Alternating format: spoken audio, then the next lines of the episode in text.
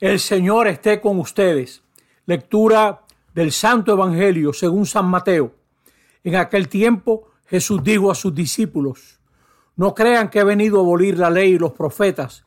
No he venido a abolir, sino a dar plenitud. Les aseguro que antes pasarán el cielo y la tierra que deje de cumplirse hasta la última letra o tilde de la ley. El que se salte uno de los preceptos menos importantes y se lo enseñe así a los hombres, será el menos importante en el reino de los cielos. Pero quien los cumpla y enseñe, será grande en el reino de los cielos. Se los aseguro, si no son mejores que los escribas y fariseos, no entrarán en el reino de los cielos. Han oído que se dijo a los antiguos, no matarás, y el que mate será procesado. Pero yo les digo, todo el que esté peleado con su hermano será procesado. Y si uno llama a su hermano imbécil, tendrá que comparecer ante el Sanedrín. Y si lo llama renegado, merece la condena del fuego.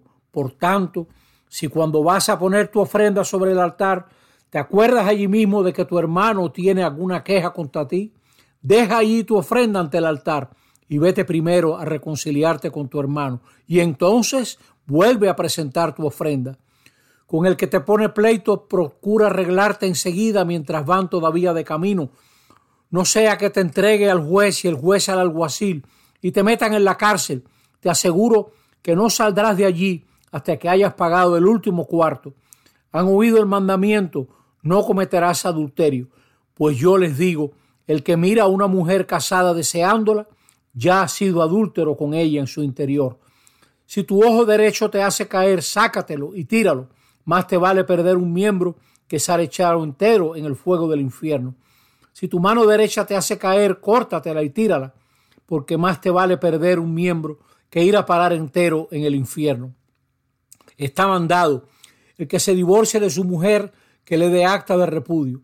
Pues yo les digo, el que se divorcie de su mujer, excepto en caso de impureza, le induce al adulterio, y el que se case con la divorciada comete adulterio.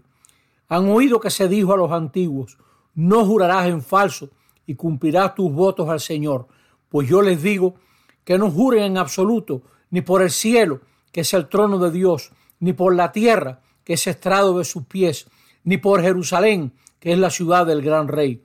Ni jures por tu cabeza, pues no puedes volver blanco o negro un solo pelo. A ustedes les toca decir sí o no. Lo que pasa de ahí viene del maligno. Palabra del Señor. Como ustedes saben, en este domingo sexto del tiempo ordinario, Mateo nos presenta a Jesús como alguien que valoró la ley. La comunidad de Mateo provenía del judaísmo y en el judaísmo lo más grande eran la ley y el templo. Aquí Jesús aparece con ese respeto verdadero de lo que es la ley. Pero entiéndase bien, Jesús no valora la ley para darle más poder a los escribas y fariseos. Fíjense cómo en el Evangelio nos dice, si ustedes no son mejores que los escribas y los fariseos, no entrarán en el reino de los cielos. No tendrán parte en ese proyecto que Jesús está creando con su vida. Jesús aparece como el verdadero intérprete de la ley. Él viene a darle plenitud. Y lo va a mostrar enseñándonos que lo que agrada a Dios es tener un corazón sincero y dejarnos llevar por lo que nos plantea nuestra conciencia en el interior con toda sinceridad y para eso enterarnos, formar nuestra conciencia. ¿Qué nos enseñan los obispos? ¿Qué enseña la iglesia? ¿Qué enseña la escritura? ¿Qué me dice lo mejor de mí, mi mejor conciencia? Y así hay que actuar. Y fíjese cómo Jesús va tratando con gran sinceridad aspectos importantes de la vida, la relación con los hermanos. Llega a decir que si lo llamas imbécil o si le llamas renegado, mereces la condena. Es decir, tenemos que con sinceridad y amor valorar a todo prójimo, a todo hermano. Y fíjense esta palabra, han oído que se dice, pero yo les digo, yo les digo. Eso quiere decir que el verdadero intérprete de la palabra de Dios es Jesucristo.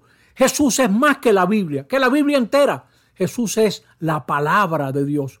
Hay gente que hace de la Biblia como si fuera un Dios de Dios. No, Señor, la Biblia es la palabra de Dios. O sea que Dios es más que la Biblia y Jesucristo es el Hijo de Dios, es el verdadero intérprete, porque hay mucha letra en la Biblia que tiene que ser interpretada. Y así lo hizo Jesús. Fíjense cómo relativiza el culto del templo. Si estando en el templo para presentar tu ofrenda, te acuerdas que tu hermano tiene algo contra ti, deja la ofrenda y vete a buscar y reconciliarte con tu hermano.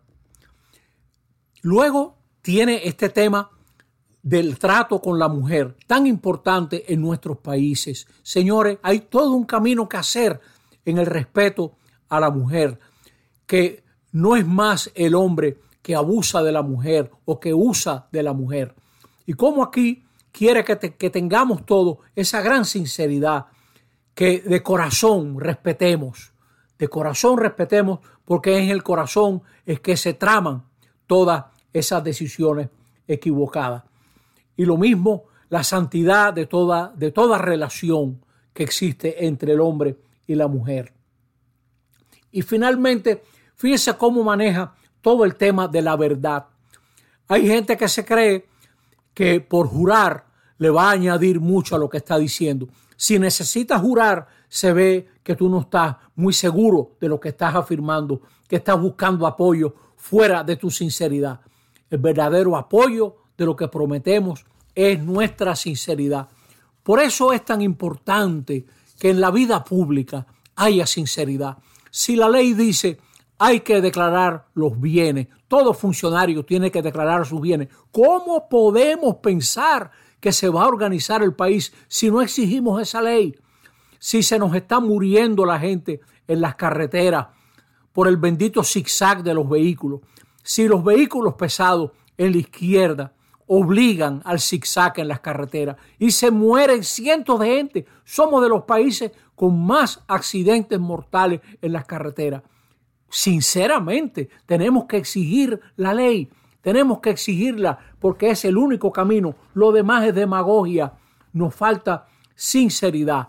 Si vemos cómo el pueblo está enviciado con las apuestas, con las benditas bancas de apuestas, no podemos dejar que eso continúe así. No podemos dejar que la misma gente que es dueño de banca de apuestas sean los que regulan las bancas de apuestas.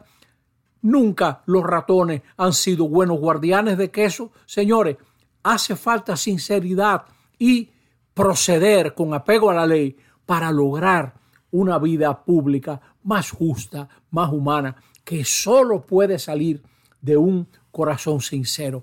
Finalmente, Jesús dice, ponte de acuerdo con tu rival, con tu enemigo, mientras vas de camino.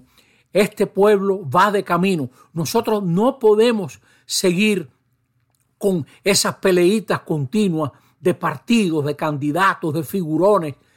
Hay que ponerse de acuerdo en lo mínimo para que podamos como sociedad, podamos como sociedad, como nos han aconsejado los obispos, determinar prioridades que están muy claras y marcharle entre todos, ir buscando eso que nos trae felicidad. Necesitamos ponernos de acuerdo, ahora que vamos de camino, en lo básico, para no andar perdiendo tanta energía. El Señor pues nos conceda un corazón sincero, que eso no tiene sustituto. Eso no tiene sustituto, el corazón sincero delante de Dios. Que Él nos ayude. Así sea. Amén.